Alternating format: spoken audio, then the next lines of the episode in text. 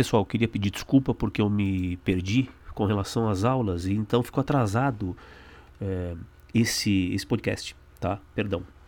No 17.5 do aperfeiçoamento, é, o que se pede é que você faça a relação dos tipos de adjuntos adverbiais dentro de cada expressão destacada. Conversar sobre a reunião é o assunto, né? Sobre o qual se conversou, adjunto adverbial de assunto. Talvez seja uma coisa é alterarmos a programação. Outra é talvez ser melhor alterar a programação. Dúvida, talvez é um adjunto adverbial de dúvida, um advérbio, né, tranquilamente na morfologia reconhecido como advérbio de dúvida, é um adjunto adverbial de dúvida.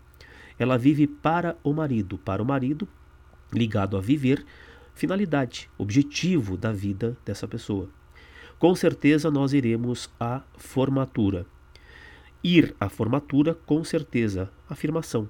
Poderia também, em algum momento, até ser, se não houvesse o item, é, o segundo item lá, né? Poderia ser até trabalhado como dúvida. Se não houvesse a letra B como dúvida, o com certeza também pode indicar dúvida, mas ele deu como afirmação. O lago secou com o calor, por causa do calor. É causa, item 3, portanto. Transpondo, guardavam-se as joias nas capelas para a voz passiva analítica. Lembrando que você viu com o Fábio, em concordância, que esse é um tipo de construção em voz passiva. É o C partícula passivadora, voz passiva sintética, em que joias é o sujeito, né? Quando você tem guardavam-se, para que você reconheça a voz passiva analítica, de novo, olhe para o verbo, pensando que esse verbo está é, na, no pretérito imperfeito, na forma do pretérito imperfeito. Então eu vou manter a forma do imperfeito usando duas formas verbais na locução. Guardavam-se joias, joias eram guardadas. Letra D. Se fosse guardam-se joias, joias são guardadas, tá? Se fosse guardaram-se joias, joias foram guardadas. E assim por diante. 17.7, ele pede que você identifique a frase que tem o adjunto adverbial de causa. Jamais duvide de seus amigos. Esse duvidar tem relacionado a ele jamais, adjunto adverbial de negação, de seus amigos. Esse é o objeto indireto, do qual não se deve duvidar. Mande o produto pelo correio.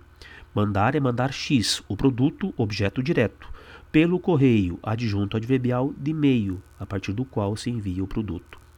Devido ao mau tempo, não saiu do escritório. Saiu tem relacionado a ele não, adjunto adverbial de negação, do escritório, adjunto adverbial de lugar, devido ao mau tempo, adjunto adverbial de causa, essa é a resposta. Nos últimos anos vivia amargo, indisposto. É, ele vivia, ela vivia, é, ele, desculpa, né? Vivia amargo e indisposto. Nos últimos anos, adjunto adverbial de tempo. Amargo e indisposto está ligado a um eu escondido aí, né? Ele é um predicativo, coisa que a gente vai ver nas próximas aulas. No tribunal, a principal testemunha emudeceu. Principal testemunha é o sujeito, emudeceu é um verbo intransitivo. No tribunal, adjunto adverbial de lugar. Depois, a microbiologia e a meteorologia explicam hoje o que há alguns séculos era considerado causa eficiente para queimar mulheres na fogueira. Ele pede que você identifique qual seria o equivalente na voz passiva. Veja que se você tem um exercício em que ele pede que você passe para a voz passiva, é porque se parte do princípio de que a oração está na voz ativa. Lógico, não? Então, para que haja voz ativa, eu preciso ter o verbo transitivo direto que vai permitir a voz passiva. Que verbo é esse? Explicam. Porque a forma era considerado é uma locução que já está na voz passiva. Então, a microbiologia e a meteorologia explicam X, o que era considerado causa suficiente, tá? Então, o que era considerado causa suficiente é quem deve iniciar o período. Agora, você pode até mudar uh, a questão, colocar em outra posição a questão temporal alguns séculos. Mas o que eu sei é que a frase na voz passiva deve ser usada no presente, na locução no presente, sendo iniciada por o que era considerado causa eficiente. Por quê? Explicar, no original, é explicar X, o que era considerado causa suficiente. Então, O que, na letra A, o que há alguns séculos era considerado causa suficiente para queimar mulheres na fogueira, é explicado hoje, jogou para o presente, né? É explicado hoje pela microbiologia e pela meteorologia. Essa já era a resposta. Veja que na voz passiva, é, a forma do verbo tem que ser a forma do verbo explicar. Então, é explicado, que é uma forma no presente.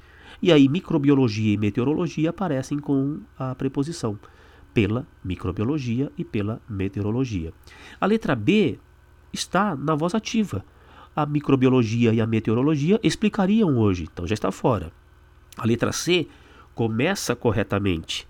Só que aí ele usa seria explicado num tempo equivocado. Ele usa o tempo do futuro do pretérito.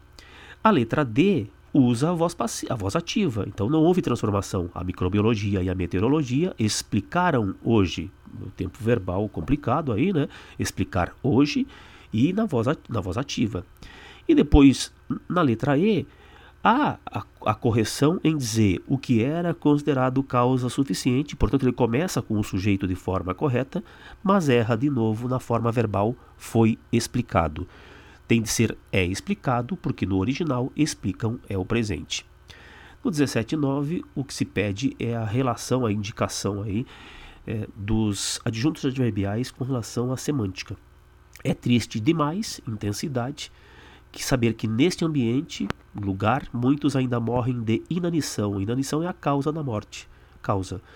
A diretora é muito dinâmica, intensidade. Age às pressas, modo e sem medo, modo. A cigarra, símbolo da ociosidade, morre de fome e de frio, causa. No inverno, tempo. Com extrema dificuldade, modo, o boxeador conseguiu pôr no chão, lugar, o seu adversário. Com o fim das aulas, os alunos provavelmente voltarão para suas cidades de origem. Com o fim das aulas, causa, motivo pelo qual, provavelmente dúvida. De acordo com a direção, talvez dúvida. O professor falte no período da noite, tempo. Agora, tempo. O empresário tenta inescrupulosamente, modo, convencer os acionistas de que lutou muito, intensidade, pelo bem-estar dos funcionários. À noite, tempo. Vislumbrou no alto da montanha Lugar, no sujeito extremamente alto. Intensidade. Intensidade realçando o adjetivo. Depois, no 1710, um exercício que não é fácil, a designação gótica na literatura associa-se ao universo cadente. Na literatura, representa aí o indicador de situação em que se designa gótico, não é isso? Então, nós temos uma noção de adjunto adverbial. Já risco a letra B, a letra C e a letra E. Esse na literatura, indicando então o espaço em que se fala a expressão, que se usa a expressão gótico, ele foi deslocado. Ele poderia vir no final do período. Só que aí poderia parecer uma ambiguidade, né? Universo cadente na literatura.